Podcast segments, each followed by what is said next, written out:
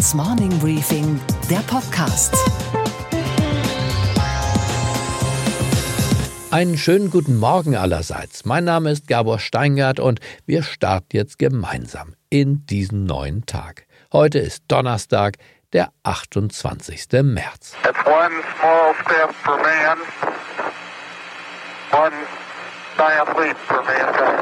Ein kleiner Schritt für den Astronauten, ein großer für die Menschheit, so klang es vor fast genau 50 Jahren. Und so klingt es, wenn die USA jetzt an diese alte Erfolgsgeschichte anknüpfen wollen. America will once again astonish the world with the heights we reach, the wonders we achieve, and we will lead the world in human space exploration once again. Now let's get to work. Das war US-Vizepräsident Mike Pence. Im Auftrag von Trump hat er verkündet, in spätestens fünf Jahren sollen die nächsten Amerikaner auf dem Mond landen und dann zum ersten Mal auch eine Frau. History is written by those who dare to dream big and do the impossible. Fly me to the moon, let me play among the stars. Unsere Themen heute. Was für eine hitzige Debatte heute Nacht im britischen Unterhaus. Wir berichten über die Stunden des Wahnsinns, die wieder keine Entscheidung brachten. Der ehemalige SPD-Vorsitzende Franz Müntefering ist älter geworden, aber nicht alt, dank Zuversicht und Frühgymnastik.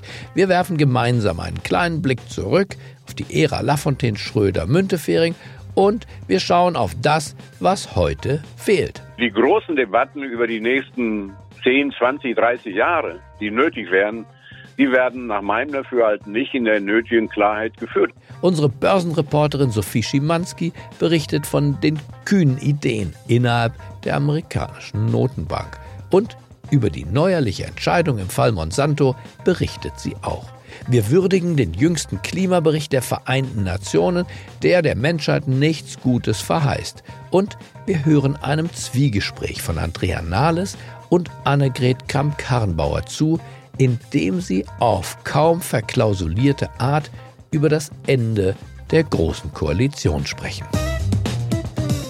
Franz Müntefering hat in der SPD so ziemlich alles erreicht, was man in einer solchen Partei erreichen kann. Er war Bundestagsabgeordneter, er war Minister, er war Vizekanzler und zweimal Vorsitzender der Sozialdemokratischen Partei Deutschlands war er auch. Ohne ihn gäbe es die Agenda 2010 nicht und womöglich wäre ohne ihn Oskar Lafontaine noch immer in der Partei. Müntefering, den ich ungefähr 20 von seinen nunmehr fast 80 Lebensjahren kenne, hat ein bemerkenswertes Buch geschrieben. Unterwegs heißt es. Und in diesem Buch will er uns Mut machen für ein aktives Leben im Alter, indem er für Zuversicht wirbt und hier und dort blitzen auch seine politischen Botschaften auf. Wir haben über das Altwerden und die Zeit der rot-grünen Regierung gesprochen. Das ganze Gespräch biete ich Ihnen am Samstag als Morning Briefing Sonderpodcast an. Heute Morgen schon die wichtigen Ausschnitte. Einen schönen guten Morgen, Franz Müntefering. Hallo, ich grüße Sie, Herr Steinhardt. Sie haben ja ein äh, Buch geschrieben, Herr Müntefering, und wenn man mit einem wie Ihnen spricht, knapp 80 Jahre alt, dann ist die erste Frage für mich, wie geht es Ihnen? Gut, könnte besser gar nicht sein. Da gibt es ein schönes Wort, das heißt, die Alten sind nicht mehr so schnell, aber die kennen die Abkürzungen und das kann ganz schön nützlich sein in den praktischen Dingen. Ich habe in Ihrem Buch das Wort Zigarillo vermisst. Ja, ich habe irgendwann wieder aufgehört. Ich habe ja 56 Jahre lang gar nicht geraucht, dann bin ich wegen der Wetter angefangen. Und äh, irgendwo vor ja, vielleicht so zehn Jahren oder so war ich beim Zahnarzt, hat er gesagt, Sie müssen mal eine Woche nicht rauchen. Und dann habe ich gar nicht wieder angefangen, weil ich ja nie richtig gezogen habe, immer nur gepafft. Das ist mir nicht schwer gefallen. Also. Wie darf man sich Ihren Alltag jetzt vorstellen, Herr Müntefering? Sie stehen morgens auf. Ja, Wie ja, sieht's ja, aus mit klar. der Frühgymnastik? Das mache ich auch morgens um 6 Uhr oder so um die Zeit. Ja, ja, klar. Da bleibe ich, da bleibe ich bei. Das ist Beugen und und und äh, Hüpfen und auf einem Bein stehen, Gleichgewichtsübungen machen, Beugen, Strecken, alles was dazugehört. Da sieht einem ja keiner. Da kann man ruhig komisch aussehen. Das ist gut. Ja. Und welche Rolle spielt die SPD eigentlich noch? Die, die da anrufen, sind das, ich sag mal, Andrea Nahles und will einen Rat von Ihnen? Alle melden sich irgendwann mal und sagen, sag mal dazu. Das heißt aber nicht, dass die dann das machen, was ich denke. aber ich glaube, dass die Parteien an Kraft verloren haben insgesamt, dass sich das auch so schnell nicht erholt, wenn überhaupt. Also die großen Debatten über die nächsten 10, ja. 20, 30 Jahre, die nötig wären, die werden nach meinem Dafürhalten nicht in der nötigen Klarheit geführt. Das gilt für auch für, für Zuwanderung, für Migrationsfragen, für Integrationsfragen, für Demografiefragen, aber auch für die europäischen und die ökologischen Fragen. Und äh, das, die Antwort ist allzu oft noch, wir wissen Bescheid und warten mal ab. Das, das ist stimmt. aber nicht ausreichend. Na gut, in Deutschland sagen ja manche, dazu würde ich mich auch zählen, dass die Agenda 2010, die Sie, Gerhard Schröder, Wolfgang Clement, Bodo Hambach, andere durchgesetzt haben, dass das die letzte wirklich große Kraftanstrengung in Deutschland war, was das Thema innere Reformen anging. Würden Sie das auch so sehen, dass danach nicht mehr viel kam? Nein, das sind Einzelentscheidungen gewesen. Wir haben damals den Mut gehabt, auf eine lange Strecke zu gucken. Wir haben 99, 2000 gemerkt, oder die Schubladen sind leer. Und äh, sowohl bei Rente als bei Arbeitsmarkt haben wir die Dinge gesehen und das galt die Maßen auch für Europa. Das wuchs damals ja erst noch weiter vom Osten her. Und deshalb haben wir den Mut gehabt, Dinge zu tun, die über unsere eigene Zeit hinausgegangen sind und die ja leider uns dann 2005 auch äh, die Spitze gekostet haben. Aber es war richtig, da habe ich gar keinen Zweifel. Und bis heute nimmt Ihnen ja Ihre Partei oder große Teile davon jedenfalls äh, das damalige Reformprojekt übel. Viele machen es, ähm, wie Herr Stegner und andere, verantwortlich für den Niedergang oder zumindest für das weitere Absacken der SPD. Niemanden aber wird künftig gestattet sein, sich zu Lasten der Gemeinschaft zurückzulehnen. Wer zumutbare Arbeit ablehnt, und wir werden die Zumutbarkeitskriterien verändern, der, meine Damen und Herren, wird mit Sanktionen rechnen müssen. Was erwidern Sie diesen Genossinnen und Genossen in der Debatte? Na gut, da bin ich, äh, bin ich anderer Meinung und ich glaube, das ist auch belegbar, sowohl an den Zahlen ganz nüchtern, was die Arbeitslosigkeit angeht. Die Dauerarbeitslosigkeit, die Langzeitarbeitslosigkeit ist halbiert. Äh, und es sind äh, fünf Millionen Menschen mehr in Beschäftigung als damals gewesen sind. Das heißt, wenn nicht Menschen dazugekommen wären von außen, dann wäre die Langzeitarbeitslosigkeit fast ganz weg. Und wir haben da große Fortschritte gemacht. Also da muss man sich nicht verstecken. Das gilt auch für die Rente. Wir haben das faktische Renteneintrittsalter um etwa fünf Jahre angehoben. Als wir anfingen, 99, waren mhm. von den über 55-Jährigen, ich glaube noch 36 oder 38 Prozent berufstätig. Mir hat fast die Sprache verschlagen, weil ich, was ich zugeben muss, richtig erkannt, die Lage in Deutschland haben wir selbst erst, als wir in der Regierung waren und gemerkt haben, oh, das geht nicht mit kleinen Schrittchen, sondern da müssen wir richtig große Dinge machen. Und so ist im Grunde ja auch die ganze Arbeitsmarktreform und das alles entstanden. Es hat ja auch ein paar Jahre gedauert, dann ehe das fertig war, aber das war erforderlich und ja, im Moment sehe ich nicht den, den großen Mut für die großen Schritte. Herr Müntefering, es gibt für mich, wenn ich Politiker nach ihrem aktiven Leben beobachte, zwei, zwei Typen. Das eine sind dann die zornigen alten Männer, meistens sind es Männer. Dazu würde ich schon auch einen Oscar Lafontaine zählen. Zornig im Sinne politisch zornig, gar nicht persönlich zornig, mhm. sondern politisch zornig, vielleicht auch eine gewisse Selbstradikalisierung. Und es gibt die Altersmilden, wie Gerhard Schröder, aber eben auch, auch Sie selbst. Würden Sie sich auch als Altersmilde bezeichnen? Man lernt, dass äh, man irgendwann eines Tages wird gehen müssen, ohne dass die Welt in Ordnung ist. Und, und zwar nicht der Gestalt, dass man gescheitert ist, sondern dass das allen so geht, dass die Welt nicht gut und fertig wird irgendwo.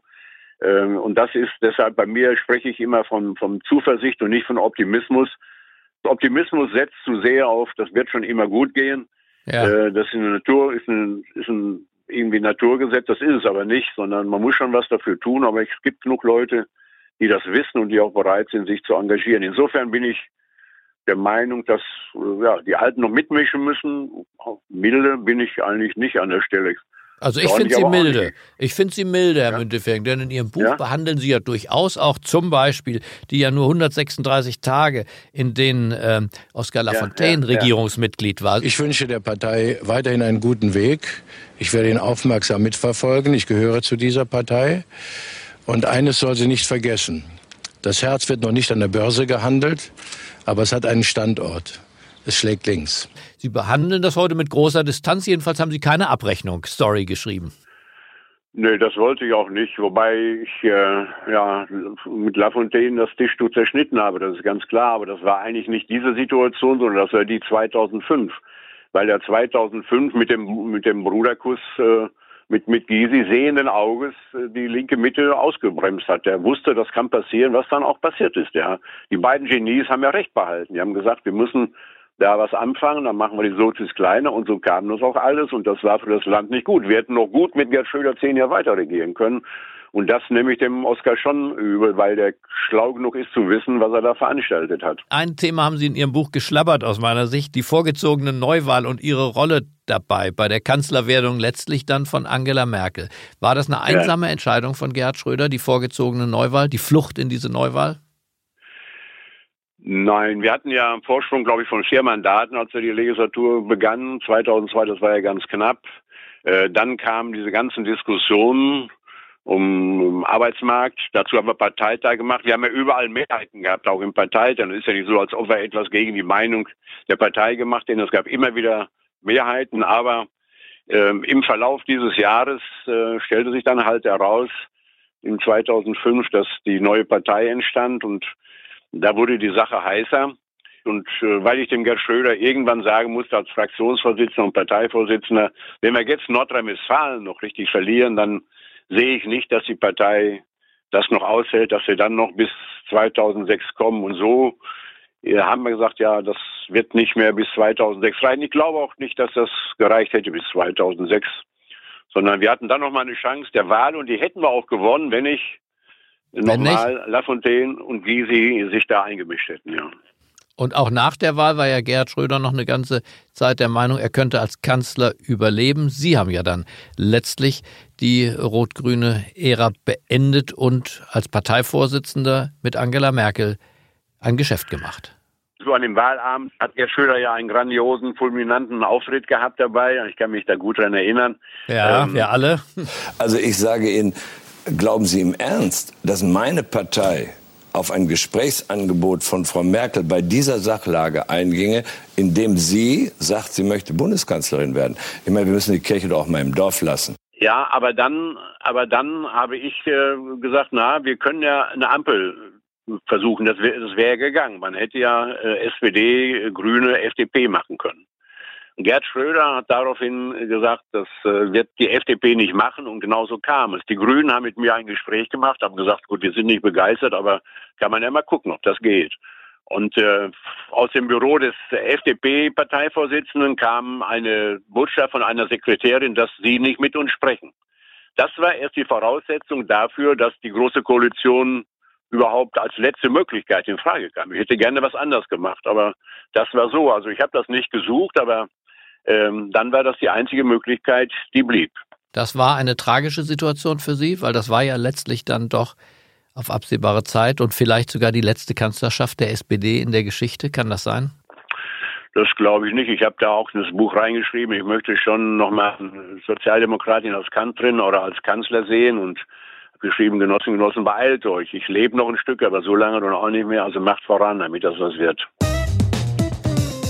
I can now announce the result of today's recorded votes on motions relating to the United Kingdom's withdrawal from and future relationship with the European Union. John Burko, der Sprecher im britischen Unterhaus, hatte die Aufgabe, am Abend die nächsten Brexit-Abstimmungsergebnisse zu verkünden. Und bei allen acht Varianten, die Premierministerin May zur Abstimmung stellte, war es das hier. So the noes have it. Keiner der Vorschläge fand also eine Mehrheit. Am Tag vor dem ursprünglichen, aber mittlerweile ja kassierten Brexit-Datum wissen wir also nach wie vor nicht, wie dieser Austritt Großbritanniens aus der Europäischen Union aussehen wird. Und was passiert als nächstes? Naja, vielleicht wird Theresa May heute oder morgen ihren Brexit-Deal ein weiteres Mal zur Abstimmung stellen. Sie hofft auf die Ermüdungs- und Abschleifpotenziale der Abgeordneten. Sicher ist das Ganze nicht. Der Sprecher des Hauses muss diese Abstimmung überhaupt erstmal erlauben. May hat zwar ihren Rücktritt angeboten, wenn ihr Deal doch noch durchkommt, aber nicht mal das lockte die Abgeordneten. Wir Kontinentaleuropäer üben uns in Gelassenheit. Nach der Fristverlängerung hat Großbritannien jetzt ja bis zum 12. April Zeit, sich weiter vor der Weltgemeinschaft zu blamieren. Und was war heute Nacht an der Wall Street los? Und wir schauen nach New York an die Wall Street. Einen schönen guten Morgen, Sophie. Guten Morgen, Gabor. Das war ein weiterer sehr wichtiger Tag für Bayer in den USA. Der zweite große Monsanto-Fall, wochenlang vor Gericht verhandelt worden und jetzt das Urteil. Genau, Gabor, das war Teil 2 des Verfahrens, in dem vergangene Woche ja schon geurteilt wurde. Der Geschädigte Edwin Hartman ist unter anderem wegen Roundup an Krebs erkrankt. Und so äh, gesteht die Jury dem Geschädigten 80 Millionen Dollar zu. Es stehen alleine dieses Jahr fünf weitere von diesen Fällen an. 11.200 Fälle sind es insgesamt äh, und der von Edwin Hartman ist gerade mal der zweite. Bisher hat die amerikanische Notenbank ja klar gesagt, dass die Zinsen, wenn sie schon nicht mehr steigen, so mindestens unverändert bleiben. Aber jetzt könnte auch diese Entscheidung schon wieder ins Wanken geraten. Bitte, Sophie, gib uns einen kurzen Überblick über diese neueste Diskussion, die da im Innersten der amerikanischen Notenbank geführt wird. Ja, angefangen damit hat der Trump-Berater Stephen Moore, der in einem Interview erwähnt hat, warum nicht 50 Punkte runter mit den Zinsen. Er ist noch nicht Teil der Notenbank, könnte es aber werden, denn Trump hat ihn nominiert für einen von zwei offenen Sitzen. Moore ist außerdem ehemaliger Wahlkampfberater von Trump und wie passend, er hat den aktuellen Notenbankchef Jerome Powell schon scharf kritisiert und im Dezember sogar gefordert, er solle zurücktreten. Trump ist natürlich ganz angetan und würde ihn sogar gern zum neuen Vorsitzenden machen. Den aktuellen Fettchef zu feuern, das ist noch nicht passiert, aber es ist rein theoretisch möglich. Und was, Gabor, geht eigentlich gar nicht? Weltweit ist der CO2-Ausstoß im vergangenen Jahr auf ein neues Rekordhoch gestiegen. Jetzt ist es amtlich. Trotz Kyoto-Protokoll, trotz Pariser Klimaschutzabkommen, trotz Energiewende in Deutschland die Meteorologen sagen, dass die Extremsommer wie voriges Jahr mit Dürre und Hitze in Deutschland zunehmen werden. Der Meteorologe und Klimaforscher Professor Dr. Mojib Latif, Präsident des Club of Rome hier in Deutschland, sagt, und die Hitze wird noch unser geringstes Problem gewesen sein. Also ich würde 2018 sozusagen nochmal so als ein Schuss vor den Bug werten, der uns nochmal gezeigt hat, in welche Richtung es geht. Aber wir können auch genau das andere haben bei uns in Deutschland. Also Deutschland liegt in einer Gegend, wo die Klimamodelle sagen und wo wir es auch in den letzten Jahrzehnten schon sehen, äh, dass es so einen Zweiklang gibt. Entweder diese heißen Temperaturen mit äh, sehr trockenen Bedingungen, aber dann eben auch umgekehrt diese sinnflutartigen Niederschläge, äh, die wir auch in den letzten Jahren immer wieder erlebt haben, wo dann auf einmal kleine Bäche zu reißenden Fluten geworden sind, ganze Infrastruktur wegreißen und das sind eben zwei Seiten einer Medaille, das sind keine Gegensätze und diese Medaille heißt eben Erderwärmung. Der Satz Gefahr erkannt, Gefahr gebannt, der gilt hier offenbar nicht. Und deshalb gehen morgen wieder Zehntausende von Jugendlichen auf die Straße und nicht in die Schule. In mindestens 25 deutschen Städten ruft die Umweltinitiative Fridays for Future zum Streik. Und der Höhepunkt, die 16-jährige schwedische Umweltaktivistin Greta Thunberg wird heute in Berlin sein und bis Sonntag bleiben. Sie wird demonstrieren, sie wird ein Forschungsinstitut besuchen und sie wird den Medienpreis, die Goldene Kamera, entgegennehmen. Das ist ja nur folgerichtig, sie ist der Popstar unserer Zeit. Now is the time to speak clearly. I want you to panic. I want you to act. I want you to act as if the house was on fire. Because it is. Okay, Gabor. Und was hat dich heute Morgen wirklich überrascht? Naja, wie klar Annegret Kramp-Karrenbauer, die CDU-Chefin, und Andrea Nahles, ihr Gegenstück von der SPD, gestern Abend zeigten, dass die Zeit der großen Koalition für sie vorbei ist. Beide arbeiten, wenn auch noch tastend Richtung Ausgang sich vor. Gemeinsam saßen sie in Berlin bei einer Diskussionsrunde der Bertelsmann Stiftung im Humboldt-Karree und sie sprachen über die Rettung der Volksparteien. Als ein Politikwissenschaftler, der im Publikum saß und scheinbar harmlos sich erkundigte, ob nach dreimaliger großer Koalition nicht die beiden Frauen über neue Machtperspektiven nachdenken müssten. Beiden Damen wird unterstellt, die Volksparteien retten zu wollen. Wäre nicht die Perspektive, über andere Machtperspektiven als über große Koalitionen nachzudenken und darauf hinzuarbeiten? Ja, das tun wir ja auch, oder? Also ich meine, wir wollen nicht auf in Ewigkeit äh, in der großen Koalition regieren. Ich nicht. Also wir haben jetzt, wir haben jetzt eine Regierung, die ist ja schon relativ mühsam zusammengekommen. Insofern wäre es vielleicht auch jetzt ganz gut, wenn man sich aufs Regierung konzentriert und weniger auf die Frage, wie man sie ja. beendet.